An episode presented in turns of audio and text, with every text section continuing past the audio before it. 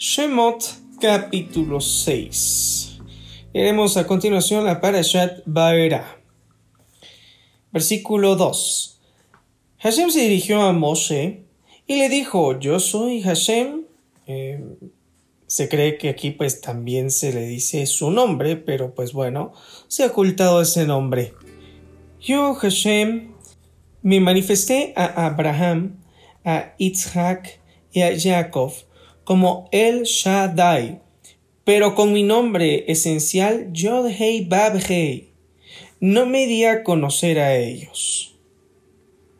Como comentario, pues el Todopoderoso se presentó a los patriarcas con distintos nombres, pero no con su nombre Yod Hei Bab Hei. Estoy leyendo solo letra por letra, no estoy diciendo cuál es su pronunciación, porque este es un misterio a lo largo de la historia. Em, cuando el Todopoderoso cumple sus promesas, entonces emplea su nombre. Significando entonces, pues los patriarcas jamás vivieron el cumplimiento de mis promesas, quienes las vivenciaron fueron sus descendientes y no obstante permanecieron fieles conmigo. Cada vez que veamos que el Todopoderoso cumple sus promesas, dirá yo soy, yo hey bab hey. Continuamos con el versículo 4. Asimismo, estableció una alianza con ellos para darles la tierra de Canaán, la tierra de sus peregrinaciones, donde vivieron como extranjeros. En cuanto a mí, también yo escuché el clamor de los israelitas, a quienes los egipcios también esclavizaron, y recordé mi alianza con ellos. En consecuencia, diles a los israelitas que yo soy, y menciona su nombre, y los sacaré de la opresión de Egipto, los salvaré de sus trabajos forzados, los redimiré con brazo extendido y con grandes actos de justicia, y los tomaré a ustedes como pueblo mío, y yo seré su Elohim. Y así sabrán que yo soy, y menciona su nombre, su Elohim, quien los saca de la opresión de Egipto. Como comentario, las cuatro copas de vino que se ingieren en el ceder de Pesach corresponden con las cuatro expresiones de redención mencionadas en este contexto. Versículo 8. Los llevaré a la tierra que prometí, literalmente, sobre la que levanté mi mano entregar a Abraham, a Isaac y a Jacob, y se la daré a ustedes como herencia. Yo soy, y menciona su nombre, Moshe se lo transmitió a los israelitas, pero debido al espíritu quebrantado de ellos y la dura esclavitud, no escucharon a Moshe. El Todopoderoso le dijo a Moshe que transmitiera lo siguiente. Le dijo, ven, dile a Paro, faraón de Egipto, que deje ir a los israelitas de su tierra. Pero Moshe le respondió al Todopoderoso diciendo, ni siquiera los israelitas me han escuchado. ¿Cómo entonces me escuchará Paro? Siendo que incluso hablo con dificultad. Eso literalmente eh, se dice siendo que tengo labios bloqueados.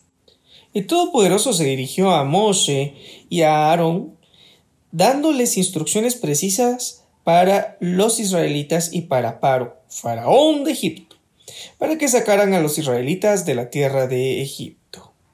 En un comentario se dice que esas instrucciones que le da el Todopoderoso a Moshe y a Aarón corresponde con que los israelitas deben de tener paciencia hay que tener paciencia con ellos y respecto a Faraón que se le conceda los honores que corresponden a su investidura. Shemot capítulo 6 versículo 14. Estos son los jefes de las familias o clanes por linaje paterno. Los hijos de Reuben, primogénito de Israel, fueron Hanoch, Palú, Hetzron y Carmi. Estas son las familias reubenitas. Los hijos de Shimón y Emuel y Amin, Ohad, Yahim, Sohar y Shaul, hijo de una Kenaanita. Estas son las familias de Shimon. Y estos son los nombres de los hijos de Leví, en orden de nacimiento. Gershon, Kehat y Menari. Leví vivió 137 años. Como comentario resulta interesante que el versículo emplea la palabra nombres cuando solo menciona a los hijos de Leví, pero no cuando menciona a los hijos de las otras tribus. Leví fue la única de las doce tribus que no fue esclavizada, pero por compartir una misma causa y destino nacional con sus hermanos, Leví, dice el comentario, sintió la necesidad de darles a sus hijos nombres que aluden a la esclavitud. Por ejemplo, Gerson alude a que los judíos fueron extranjeros en tierra ajena. Kehat alude a que sus dientes se le oscurecieron a causa de la dura esclavitud. Y Menari alude al hecho de que los egipcios amargaron la vida de los judíos. Continuamos con el versículo 17. Los descendientes de Gerson son las familias de Livni y Shimi. Los hijos de Ehat son Amram y Ezrahar Hebrón y Uziel. Kehat vivió 133 años. Los hijos de Merari, Mahli y Mushi. Estas fueron las familias de los levitas según su orden de nacimiento. Amram se casó con su tía Yehoved y ella dio a luz a Aarón y a Moshe. Amram vivió 137 años. Los hijos de Itzgear son Korah, Nefer y Sigri, y los hijos de Uziel, Mishael, Elzafán y Sitri. Aarón se casó con Elisheva, hija de Aminadab, hermana de Nachshon. Ella le dio como hijos a y Abiú, Eyazar e Itamar. Los hijos de Korah fueron Asir, Elcana y Abiasaf. Estas fueron las familias de los Corjitas. Eleazar, hijo de Aarón, se casó con una de las hijas de Putiel, la cual dio a luz a Pinjas. Estos fueron los jefes de la casa de los levitas, por familias. Estos, Aarón y Moshe, citados previamente, son aquellos a quienes Hashem les dijera, saquen a los israelitas de la tierra de Egipto, en legiones organizadas por tribus. Ellos son los que le hablaron a Paro, faraón de Egipto, para sacar a los israelitas de Egipto. Ellos son aquel mismo Moshe y aquel mismo Aarón. Aquel día que Hashem le habló a Moshe en la tierra de Egipto. Shemot capítulo 6 versículo 29. Hashem le habló a Moshe diciendo, Yo soy, y menciona su nombre, dile a Paro, faraón de Egipto, todo lo que yo te digo. Pero dijo Moshe ante Hashem, tengo dificultad para hablar, así que ¿cómo me escuchará Paro? Hashem le dijo a Moshe, Mira, te encomiendo como amo de las plagas y torturas sobre Paro y tu hermano Aarón será tu intérprete. Tú dirás todo lo que yo te mandaré, y tu hermano Aarón lo transmitirá a Paro para que deje ir de su tierra a los israelitas. Pero yo haré que el faraón se ponga terco y multiplicaré mis señales milagrosas y mis maravillas en tierra de Egipto. Como comentario literalmente no dice que se ponga terco, sino endureceré su corazón. El corazón es el asiento de las emociones y los sentimientos, por lo que significando el significado de la expresión sería bloquearé la estructura emocional de Faraón. Paro no les hará caso a ustedes. Entonces pondré mi mano sobre Egipto, sacaré mis ejércitos, mi pueblo, los israelitas de la tierra de Egipto con grandes actos de justicia. Los egipcios sabrán que yo soy, menciona su nombre, cuando extienda mi mano sobre Egipto y saque a los israelitas de allí.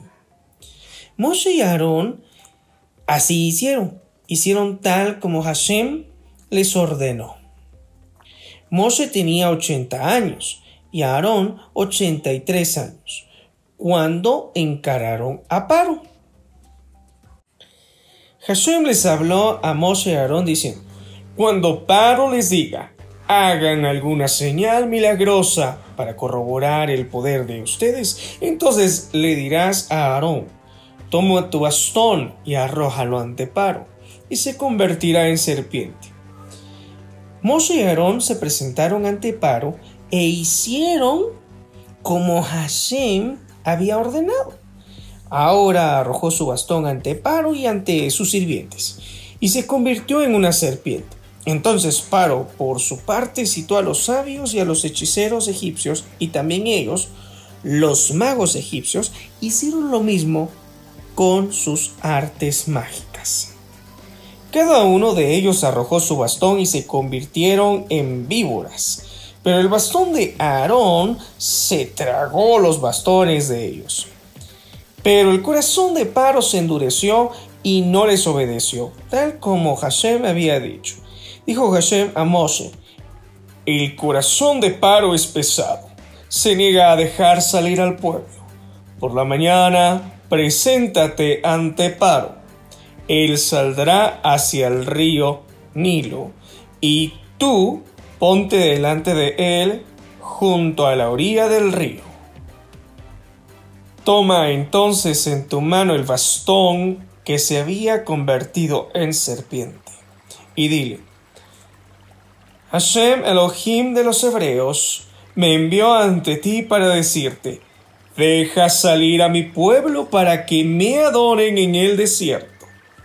Pero hasta ahora no me has obedecido. Así dice Hashem. De este modo sabrás que yo soy, y menciona su nombre, con el bastón que tengo en mi mano golpearé las aguas del río y se convertirán en sangre. Como comentario, pues dado que Egipto se nutre de las aguas del Nilo, los egipcios lo consideran una deidad. Por eso Hashem comenzó las plagas golpeando al Nilo y a las aguas en general, para recién entonces castigar a los egipcios mismos. Continuamos con el versículo 18. Los peces que están en el río morirán y el río apestará, tanto que los egipcios se cansarán de tratar de sanear el agua del río. Dijo Hashem a Moshe, dile a Aarón, toma tu bastón y extiende tu mano sobre las aguas de Egipto, sobre sus ríos, sobre sus canales, sobre sus estanques y sobre todos sus depósitos de agua, y se convertirán en sangre, y habrá sangre en toda la tierra de Egipto, tanto en los recipientes de madera como en los de piedra. Moshe y Aarón hicieron lo que el Todopoderoso les había ordenado. Aarón levantó el bastón, golpeó las aguas del río en presencia de Paro, y de sus sirvientes, y todas las aguas del río se convirtieron en sangre. Los peces que estaban en el río murieron. El río se pudrió y los egipcios no pudieron beber agua del río. Hubo sangre en toda la tierra de Egipto. Y cuando los magos de Egipto causaron el mismo efecto por medio de sus artes mágicas, Paro se puso terco y no los escuchó tal como Hashem había dicho. Entonces Paro regresó a su palacio sin darle importancia tampoco a esto. Todos los egipcios hicieron pozos alrededor del río buscando agua para tomar, pues no podían beber las aguas del río, porque era todo sangre. Se cumplió un periodo de siete días después de que Hashem golpeara al río. Como comentario, Y al cabo de los siete días el agua volvió a su estado natural. Sin embargo, los egipcios no podían aún tomar agua del Nilo por el hedor que emanaba de sus aguas debido a la descomposición de las criaturas marinas. Durante tres cuartos del mes Moshe advirtió al faraón y durante un cuarto del mes se prolongó la plaga. Continuamos con el versículo 26. Hashem le dijo a Moshe, ven a lo de paro y dile, Así dijo Hashem, deja salir a mi pueblo para que me adore. Y si te niegas a dejarlo salir, castigaré con ranas todo tu territorio. El río criará ranas en profusión,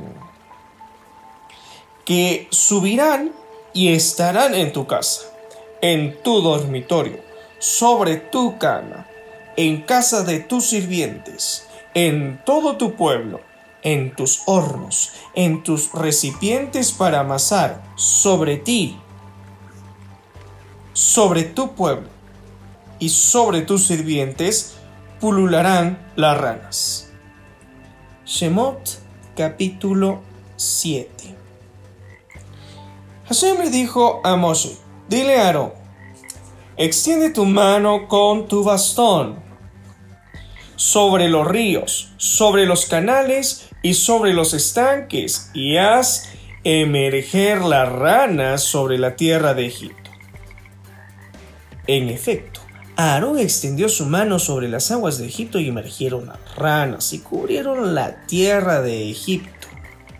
Los magos hicieron lo mismo con sus artes mágicas, hicieron emerger las ranas sobre la tierra de Egipto. Entonces Paro llamó a Moshe y Aarón y les dijo, pidan a Hashem que quite las ranas de mí y de mi pueblo.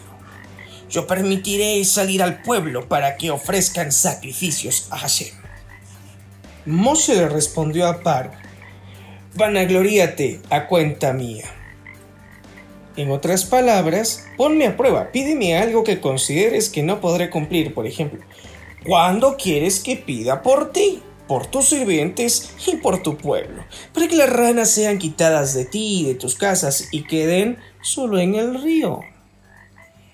Pero respondió, eh, para mañana, a lo que dijo Moshe. Será tal cual lo pides, para que sepas que no hay otro como Hashem, nuestro Elohim. Shemot capítulo 8 versículo 7. Las ranas se apartarán de ti de tus casas, de tus sirvientes y de tu pueblo, y quedarán solo en el río. Luego de que Moshe y Aarón salieran de la entrevista con Paro, Moshe clamó a Hashem acerca de que quitara las ranas que había traído sobre Paro. Y efectivamente, Hashem hizo de acuerdo a la palabra de Moshe, de manera que murieron las ranas que estaban en las casas, en los patios y en los campos.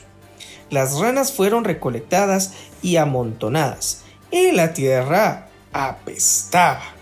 No obstante, cuando Paro vio que hubo alivio, se puso terco y no les obedeció a Moshe y Aarón, tal como había dicho Hashem. Dijo Hashem a Moshe, dile a Aarón, Extiende tu bastón y golpea el polvo de la tierra, que se convertirá en piojos en toda la tierra de Egipto. Como comentario y dato curioso, es interesante que esta plaga la inicia Aarón y no. Versículo 13. Y eso hicieron. Aarón extendió su mano con su bastón y golpeó el polvo de la tierra que efectivamente se convirtió en piojos. Los piojos afectaron tanto a hombres como a animales. Todo el polvo de la tierra se convirtió en piojos en toda la tierra de Egipto. Los magos egipcios intentaron hacer lo mismo con sus artes mágicas, producir piojos, pero no lo lograron. Los piojos atacaban a hombres y animales. Dijeron entonces los magos a Paro, esto es el dedo de Elohim. Pero Paro se puso terco y no les hizo caso a Moshe y Aarón, tal como había dicho Hashem. Entonces Hashem le dijo a Moshe, Levántate de madrugada y ubícate frente a Paro cuando salga al río y dile, Así ha dicho Hashem, deja salir a mi pueblo para que me adoren, porque si no dejas salir a mi pueblo, mira que incitaré contra ti tus sirvientes, tu pueblo y tus casas, una mezcla de animales dañinos y se llenarán las casas de los egipcios de una mezcla de animales dañinos, y también el suelo sobre el que se encuentran. El día que esto suceda, separaré, es decir, haré una excepción con el distrito de Gosén, en donde reside mi pueblo, para que no haya allí animales dañinos. Así sabrás que yo soy y menciona su nombre. Yod Hei Bab Hei en la tierra. Shemot capítulo 8 versículo 19.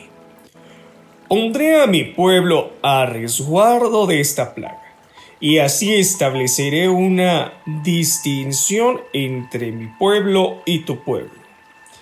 Este milagro será mañana. Y en efecto así hizo Hashem una pesada mezcla de animales dañinos entró en la casa de Paro, en las casas de sus sirvientes y en toda la tierra de Egipto. La tierra fue devastada por los animales dañinos. Paro convocó a Moshe y Aarón y les dijo, Vayan, ofrezcan sacrificios a Elohim de ustedes en el país, pero sin salir de aquí. Pero Moshe alegó, no es conveniente que hagamos así porque ofrendaremos a Hashem, nuestro Elohim, la deidad de Egipto. Si sacrificaremos la deidad de Egipto ante sus mismos ojos, ¿acaso no nos apedrearían? Es necesario hacer un comentario. Lo que está aquí diciendo Moshe es que ellos sacrificarían la deidad. Esos animales que para los egipcios son santos, que son sus deidades, como por ejemplo, ah, hablemos de las ovejas. Los egipcios adoran a las ovejas y es parte de su deidad. Entonces, eh, lo que Moshe está diciendo es que el ritual o el acercarse o el ir a adorar al Todopoderoso era para los egipcios abominable. Mas, claro, para todo el poderoso no iba a ser de esta manera. Continuamos con el versículo 23. De modo que nos alejaremos una distancia de tres días, esto quiere decir 93 kilómetros aproximadamente, por el desierto, y allí ofreceremos sacrificios a Hashem, nuestro Elohim, tal como él nos ordenó. Y replicó Paro, los dejaré salir, con tal de que no se alejen demasiado ofrezcan sacrificios a Hashem su Elohim en el desierto y oren por mí para que cese la plaga. Respondió Moshe, mire, ahora me retiraré de usted y suplicaré a Hashem que culmine la plaga. Mañana los animales dañinos se alejarán de usted. Paro de sus sirvientes y de su pueblo. Pero que Paro no vuelva a engañarnos, impidiendo salir al pueblo para ofrecer sacrificios a Hashem. Moshe se retiró del palacio de Paro y suplicó a Hashem. Hashem hizo lo que Moshe le solicitara y quitó de Paro, de sus sirvientes, de su pueblo, la mezcla de animales dañinos. Ni uno solo quedó. Entonces Paro nuevamente se puso terco y no dejó salir al pueblo. Shemot capítulo 9. Dijo Hashem a Moshe, ven a lo de Paro. Es sugerente revisar Éxodo capítulo 10 versículo 1. Y di, así dijo Hashem el Elohim de los hebreos, deja salir a mi pueblo para que me adore. Pues si te niegas a dejarlos ir y continúas reteniéndolos, mira que la mano de Hashem está dirigida contra tus ganados que están en el campo. Morirán los caballos, los asnos, los camellos, los vacunos y los ovinos. Habrá una epidemia muy grave, pero Hashem distinguirá entre el ganado de Israel y el ganado de los egipcios, para que no muera ninguno de los animales de los israelitas. Asimismo, Hashem estipuló un plazo diciendo, Mañana Hashem hará esto en la tierra.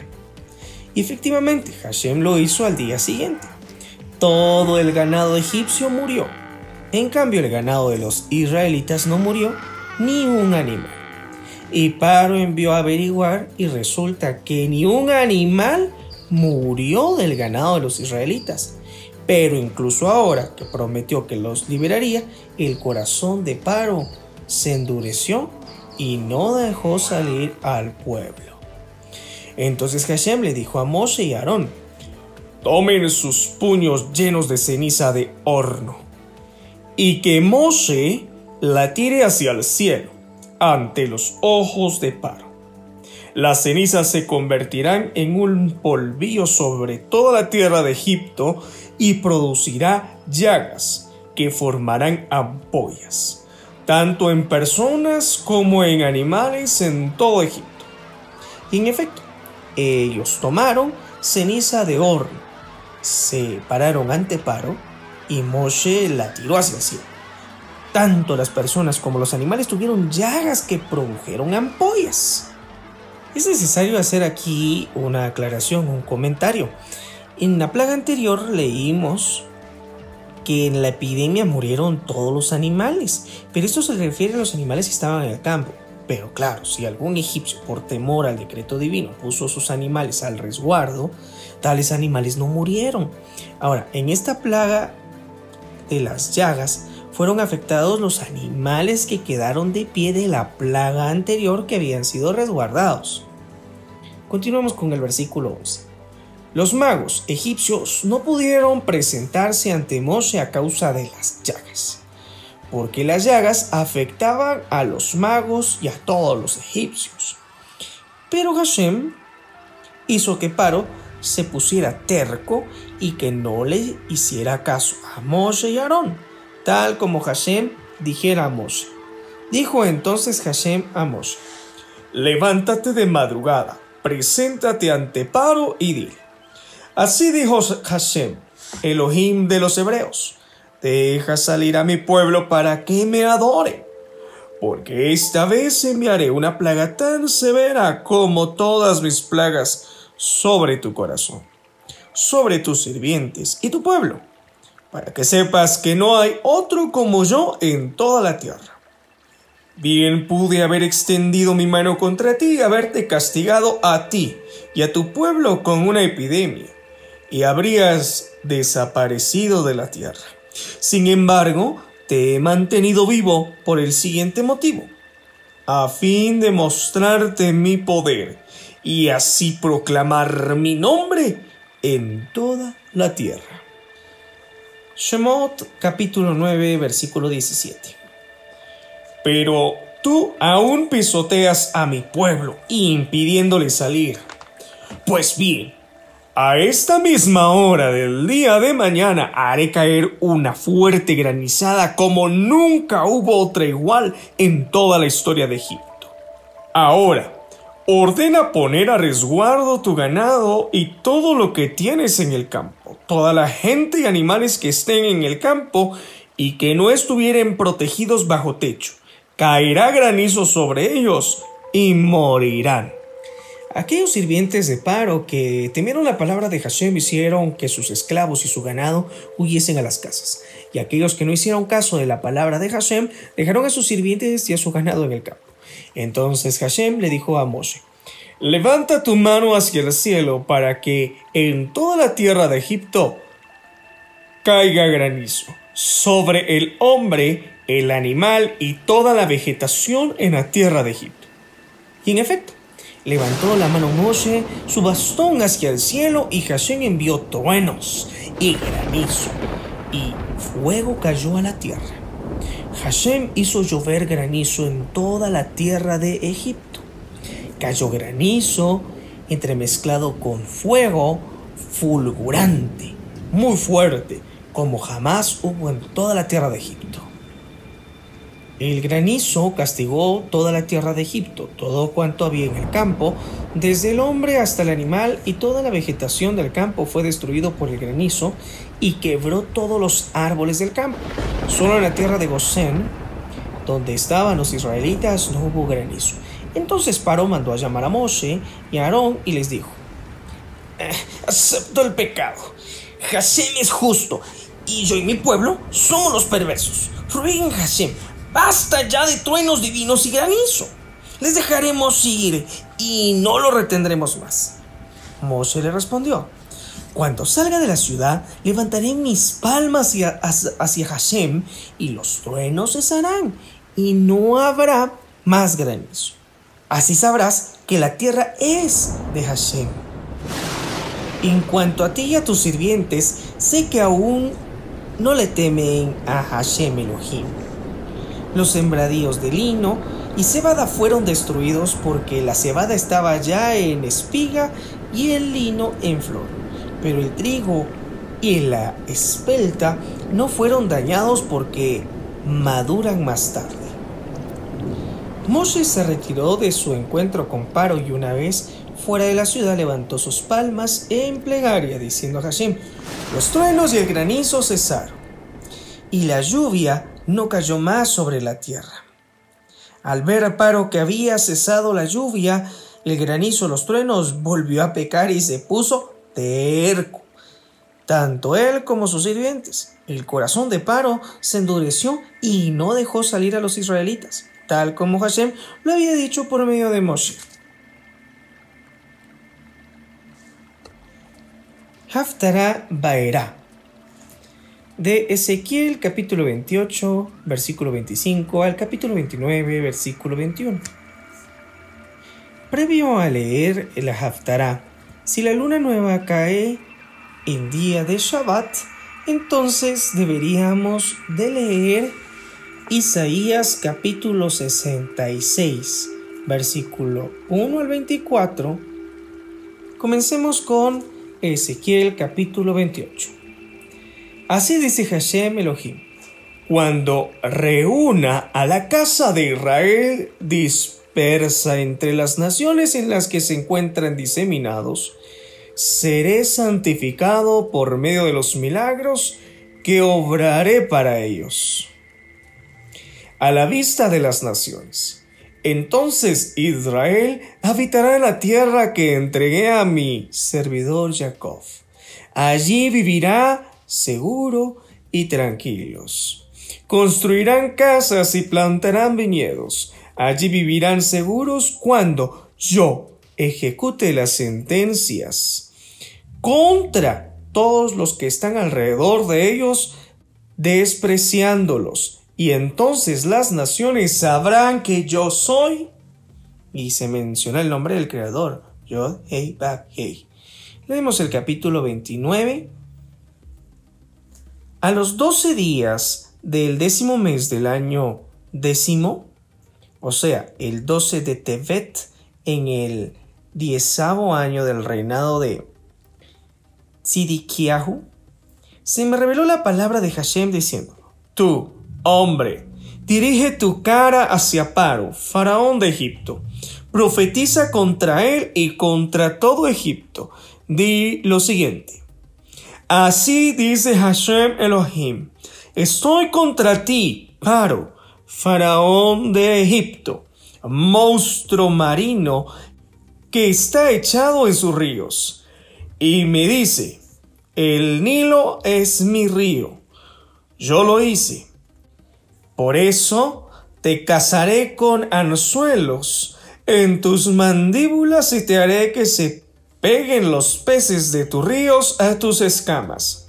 Te sacaré de tus ríos con todos los peces de tus ríos adheridos a tus escamas. Te echaré al desierto, a ti, con todos los peces de tus ríos, es decir, con todo tu pueblo. Sobre la superficie del campo caerás y no será recogido, ni nadie te enterrará Entregaré tu cadáver como alimento a los animales salvajes de la tierra y a las aves del cielo. Así todos los habitantes de Egipto reconocerán que yo soy Hashem, pues ellos han sido soporte de caña para los israelitas. Como comentario, pues la ayuda que los egipcios le brindaron a Israel contra eh, los babilonios en ese tiempo de exilio fue tan nula como un soporte de caña. Continuamos con el versículo 7. Cuando te tomaron de la mano, tú rompiste y les quebraste todos sus hombros. Y cuando quisieron apoyarse en ti, tú te quebraste y por consiguiente hiciste que debieran pararse.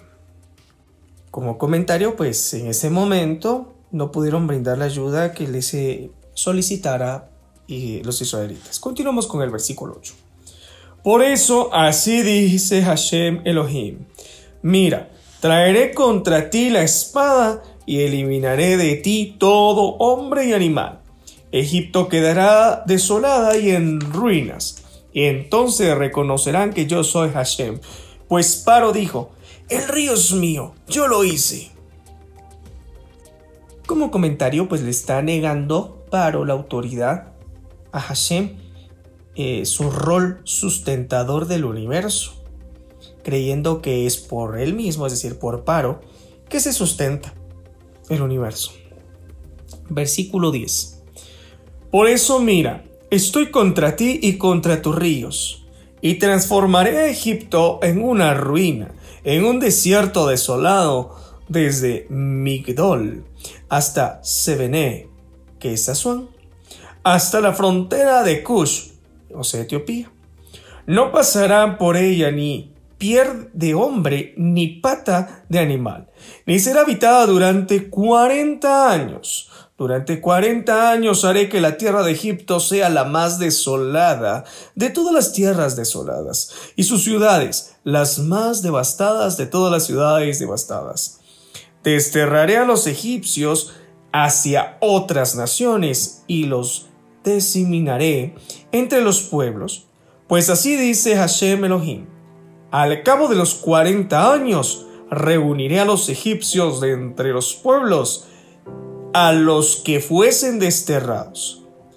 Y haré volver los exiliados de Egipto y los haré retornar a la tierra de Patros, su tierra de origen, y allí constituirán un reino insignificante. Será el más insignificante de los reinos y no se exaltará más contra las naciones, pues yo los disminuiré hasta que no vuelvan a dominar sobre las naciones. Egipto no será más aquel en quien confíe Israel, trayendo a la memoria la transgresión de Israel cuando miraba a Egipto. Ellos reconocerán que yo soy Hashem Elohim. Como comentario, pues Israel miró hacia Egipto en busca de ayuda eh, contra los babilonios en vez de dirigirse directamente hacia el Todopoderoso. Continuamos con el versículo 17. El primer día del mes del 27 año o 27 año del reinado de Nabucodonosor o Nabucodonosor como se traduce, se me reveló la palabra de Hashem que decía, Hombre, el rey Nabucodonosor de Babil, de Babilonia, hizo que su ejército trabajara muy duro contra Zor, o sea, Tiro.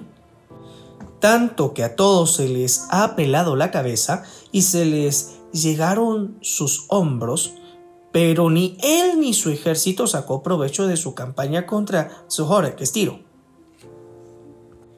Como comentario, pues no tuvieron provecho de su aventura militar porque un maremoto devastó la ciudad de Tiro, privándolos así del botín que esperaban tomar. Continuamos con el versículo 19. Por eso Hashem Elohim dice así, mira, entregaré Egipto a Nabucodonosor, rey de Babel, que se lleve su población en cautiverio, que tome su despojo y se lleve su botín. Eso será la paga de su ejército. En recompensa por el trabajo que hicieron allí en Tiro, les entregaré la tierra de Egipto por todo lo que los egipcios me hicieron.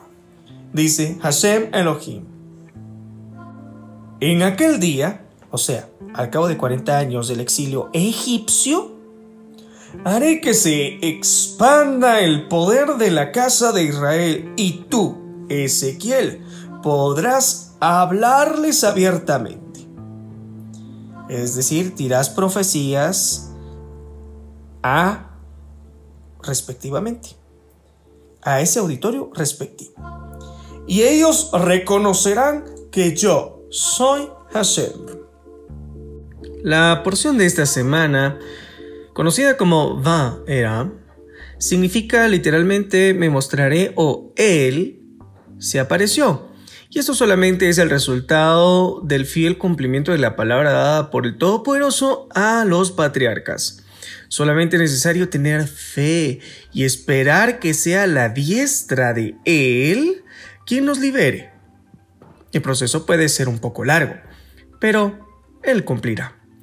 El Creador quiere que le conozcamos a través de su nombre y por ello, la forma en la que se escribe Yod Hei Bab Hei, cuando se mostró a los patriarcas no lo hizo de esa manera.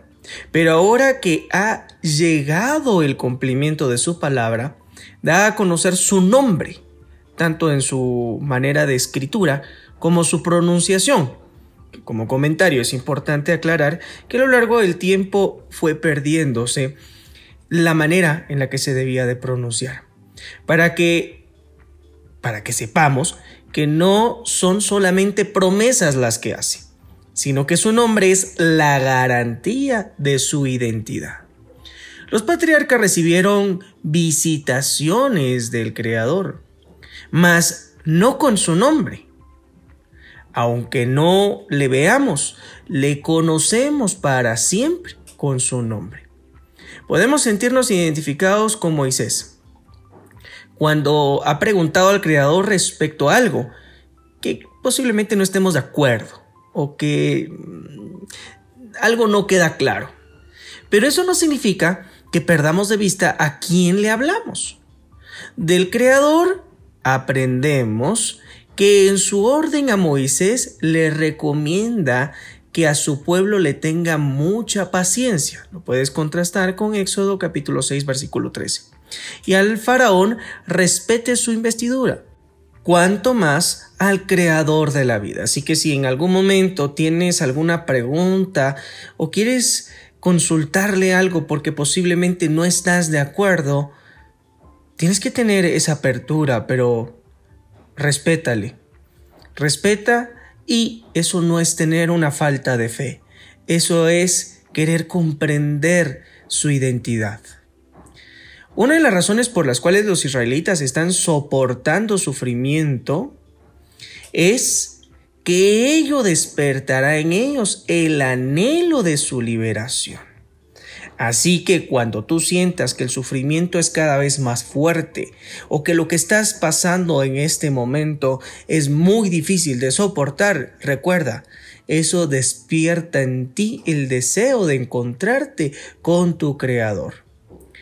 De esta porción podemos obtener las cuatro expresiones de la redención que son las que utilizamos cuando estamos celebrando Pascua, específicamente cuando vemos las cuatro copas de vino, que el mismo Yeshua lo hizo en el tiempo de Pesaj.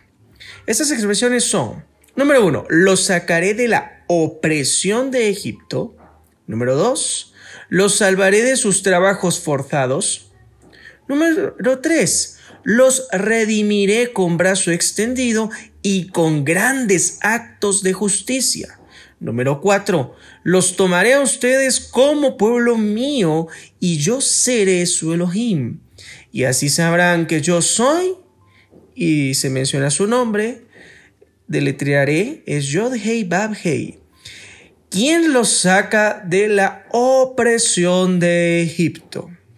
Uno de los objetivos de toda libertad es concluir quién es el verdadero libertador, el único capaz de conceder la liberación absoluta y plena.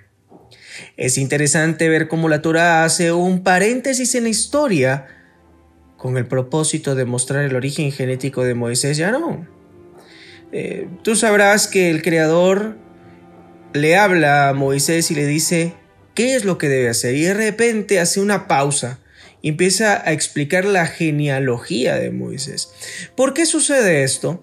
Bueno, dentro de muchas respuestas, una de las razones más evidentes, más claras, es que es importante hacer énfasis que Moisés y su hermano no vienen de Egipto. Aunque viven allí, su identidad viene de Israel. Faraón debía ser tratado con la investidura que representa. Sin embargo, es Moisés superior a Faraón. Eso es evidente, puesto que era el emisario del Creador. Esto nos hace meditar que el hecho de conocer al Todopoderoso o estudiar la palabra nos hace sentir superiores. No, no, no, no. Al contrario, siempre demos la otra mejilla, seamos humildes, aunque nosotros representemos al Todopoderoso. Ese es un símbolo de un creyente, de un practicante de la palabra del Todopoderoso, aunque lleva la palabra, no es prepotente, es humilde.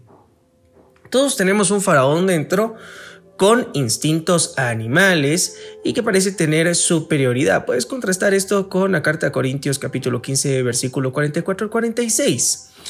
La mejor manera de poder calmar esos instintos es el poder y la autoridad del Creador a través de su palabra. Es decir, lo único que nos puede calmar es nuestra palabra, la palabra dada por el Eterno, la cual cumple el propósito de limpiar y justificar. Puedes contrastar esto también con la carta a los Efesios capítulo 5 versículo 26. Quizás podremos preguntar por qué fue necesario que el Todopoderoso castigara tan severamente a Egipto. Quizás te lo has preguntado en algún momento de la vida. Si con únicamente hacer que los primogénitos fallecieran, sería necesario para que dejara en libertad a Israel sin necesidad de enviar tanta plaga. Bueno, en lo personal puedo decirte que esta pregunta siempre ha invadido mi vida. Sin embargo, quiero darte algunas posturas para poder comprender el por qué era necesario tanta plaga. Número uno, debes de saber de que si el Todopoderoso de inmediato hubiese cumplido la décima plaga, la muerte de los primogénitos, eso hubiera desatado una guerra sangrienta y el pueblo de Israel no hubiera estado listo para salir, no hubiese tenido la fe para poder salir y saber que su creador era superior a los dioses. Y también el punto número dos, de esta explicación, eh, tú la puedes eh, constatar con Éxodo capítulo 5, versículo 2. Faraón dijo no tener en su listado de dioses al Todopoderoso. Cuando habla con Moisés le dice, yo a tu Dios no lo tengo entre el listado de mis dioses. Por lo que el Todopoderoso decidió primero castigar a sus dioses y por último enseñarle a Faraón que él era más fuerte y es el único. Todos los demás simplemente son un mito. A continuación, haré una breve reseña de los siete eh, primeros dioses relacionados con sus plagas. En la próxima para allá veremos las últimas diez de ellas.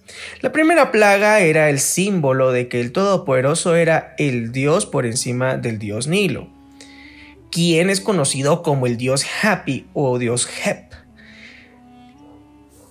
él se encargaba, y me refiero al dios Happy o el dios Hep, se encargaba de desbordar el Nilo año tras año y era considerado como el dios de la abundancia y de la fertilidad, por lo que convertirlo en sangre significaba la muerte de la abundancia y la fertilidad. La segunda plaga, la de las ranas, estaba dirigida a la dios Heket, que tenía una figura de cuerpo humano y cabeza de rana. Según la mitología egipcia, su función era insuflar vida en los bebés que nacían. El que las ranas salieran del Nilo simbolizaba que han caído tanto la diosa Hapi y la diosa Heket. La tercera plaga se dirigía al dios Hepri, quien tenía en su figura un gran insecto en su cabeza y que muchas veces se mostraba empujando el disco solar al cielo. Para los egipcios significaba el dios de los partos y del nacimiento. La traducción de Hepri significa literalmente el que llega a ser por sí mismo. También era conocido como el dios del amanecer. El piojo es un parásito que vive entre los animales y la gente sin contribuir nada a sus vidas. Esta es una metáfora para el mal. Todos los logros que tenía Egipto en cuanto a literatura, arte, arquitectura, ciencia y otros elementos del antiguo Egipto no sirvió más para que más que para inflar los egos es decir, en otras palabras, no contribuyó en nada en sus vidas. Los piojos solamente atacan cuando la higiene está descuidada. Así es también y así se aplica en la vida espiritual. Si decaemos en el cuidado de nuestra vida espiritual, nuestra conciencia y relación con el Creador perderá su fuerza y quitará la fuerza vital. La cuarta plaga es conocida como Arof, es decir, una mezcla de animales salvajes. En interpretación y comentarios bíblicos se sabe que aquí aparecieron enjambres de animales salvajes como serpientes, alacranes y otros. Otros animales salvajes. Los dioses a los que atacó el Todopoderoso son.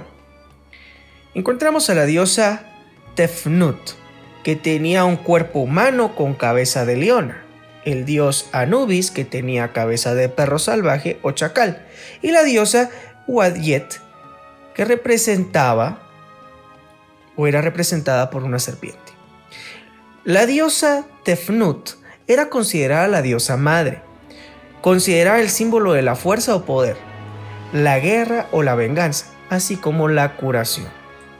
El dios Anubis era asociado con la muerte y la vida, pues curaba a los muertos egipcios para darles vida en el porvenir, es decir, después de la muerte. La diosa Wadiet es considerada como la señora del cielo, simbolizando el calor ardiente del sol y la llama de fuego. Luego fue conocida como el ojo de Ra, simbolizaba la fuerza del crecimiento, la fertilidad del suelo y de las aguas. Por sobre todo era conocida como la diosa protectora del Bajo Egipto. Su símbolo era la cobra. Tiene similitud o paralelismo con la diosa Leto de la mitología griega, conocida también como la diosa de la luna llena. Vale la pena hacer una aclaración de que todas las mitologías muestran a los mismos dioses, la misma forma de creación, pero con otros nombres de dioses. El ataque temible de los animales salvajes estaba desordenado. Era una revuelta de todos ellos. Este es símbolo de la anarquía y el terror cuando se traspasan los límites morales por los elementos seculares. Esto causará un desorden en el interior. De ahí puede venir los desastres de la vida, por ejemplo, la inseguridad en la toma de decisiones y la distimia, que luego pasará a la depresión. Si no hacemos algo para tomar decisiones. Empecemos a hacer distinciones sanas. Eso es bueno para no tener revoluciones internas. A partir de esta plaga se puede observar el término haré distinción entre mi pueblo y los egipcios. Esto muestra con claridad que Israel, aunque vive episodios propios de tribulación en el exilio, nunca le afectarán las plagas Y esto es aplicable a nuestro tiempo. La quinta plaga, también conocida como la peste, estaba dirigido a todos y los muchos ídolos con imagen animal, como por ejemplo aquellos ídolos que tenían imágenes de vacas, carneros, cabras y otros. Entre los dioses con esos símbolos está el dios Ptah, Apis y otros muchos. En Egipto estaba prohibido ser pastor y lo leímos en, en, las porciones anteriores cuando Jacob desciende a Egipto. Le piden permiso a Faraón para poder tener su ganado. Y justamente en las tierras de Gosén, Israel pastoreaba. Pero ¿por qué estaba prohibido ser pastor? Pues era faltarle el respeto a los animales que eran adorados por los egipcios. También es importante hacer una aclaración respecto a los dioses de Egipto. Según cada cierto tiempo y según las dinastías de los faraones, podían ellos cambiar la imagen del dios e incluso el nombre del dios. Cada uno de ellos era representado bajo la asociación o la protección de estos dioses falsos. La sexta plaga, conocida como la de la sarna, era dirigida contra la diosa egipcia Sahmet, o también conocida como Tefnut, de quien hemos hablado anteriormente. Pero en un periodo posterior de la historia se le conoce como Sahmet, ya que ella era la encargada de evitar enfermedades y epidemias. Me refiero a la diosa que estaba representada por una leona. Es decir, en otras palabras, esta era la diosa de la medicina. Era conocida también como la diosa protectora de los faraones. Esta diosa se alimentaba de sangre, según la mitología egipcia. Se embriaga de vino, y eso era lo único que calmaba a esta diosa de su furor. El dios Sol, luego de calmar a la diosa a través del vino, que era la sangre, la envía a traer de vuelta al cielo. Como comentario, esto nos recuerda el paralelismo que existe entre la historia de Nimrod y su esposa Semiramis. Semiramis es llevada de vuelta al cielo por Nimrod. Pero bueno, desde este contexto se le conoce ya como Isis. La séptima plaga del granizo que arrasó con los campos estaba dirigida al dios Set y también el dios Min. Set se encargaba de los vientos y las tormentas y Min era el encargado de las cosechas. La próxima semana estaremos viendo a las otras 10 plagas. En la séptima plaga se logra observar los opuestos, tanto el granizo como el fuego. Aunado a ello, puede observarse que en esta plaga se encuentra lo severo, pero a su vez la misericordia. Recuerda, son opuestos. Por tal razón el Creador desea que Faraón acepte que sus dioses no son mayores que él. Posiblemente te preguntes, ¿por qué seguía vivo Faraón hasta este momento? La respuesta está en Éxodo capítulo 9 versículo 16 y dice, para mostrarte mi poder y así proclamar mi nombre en toda la tierra. Para Egipto, su máxima deidad era el Nilo. Se convirtió en sangre, el suelo en insectos, el cielo en una lluvia letal de hielo y fuego, la luz del día en la noche. La naturaleza cambió de ser la madre nutriente a una bruja caprichosa. Sacar a Israel de esta nación hubiese sido una mala idea sin extirparles a Egipto de sus mentes y de su corazón. Es por ello que ellos presenciaron la caída de un mito. El verdadero y único creador es uno. Su nombre deletreado es Yod-Hei Bab-Hei, conocido por Yahweh. Para esta semana entonces te invito a que tú puedas profundizar temas como el sello de Yahweh, un símbolo de perfección también, ¿por qué Aarón es el encomendado a ejecutar la primera plaga mientras que Moisés es el emisario en todas las demás plagas? Lo perjudicial de la tolerancia? Y hazte la pregunta, ¿Dios es vengativo? Asocia este texto con el profeta Isaías capítulo 55 versículos del 8 al 9. El ejercicio para meditar. Esta semana estudiemos, analicemos y escribamos de qué manera se cumplen los cuatro principios de la redención otorgada a Israel. Veamos si ya se han cumplido para toda la historia de la humanidad de los creyentes y veamos el tramo que nos hace falta. Prepárate para este tramo final, porque las respuestas vendrán y conocerás al Creador de la vida, conocerás su nombre, porque es eterno. Quiero compartir brevemente que existe un monolito llamado el Arish, también un papiro que se llama Ipuber. Este es exhibido en el Museo de Holanda. En él se pueden ver las similitudes entre las plagas descritas en el Éxodo y en estos textos. Mi nombre es Juan Carlos Castillo Rodríguez. Ha sido por un gusto poder compartir contigo esta porción semanal. Si ha sido de bendición, te invito a que tú puedas buscarnos y compartir en nuestras redes sociales como Ministerio Shedeur. Así que nos vemos la próxima semana. Shalom.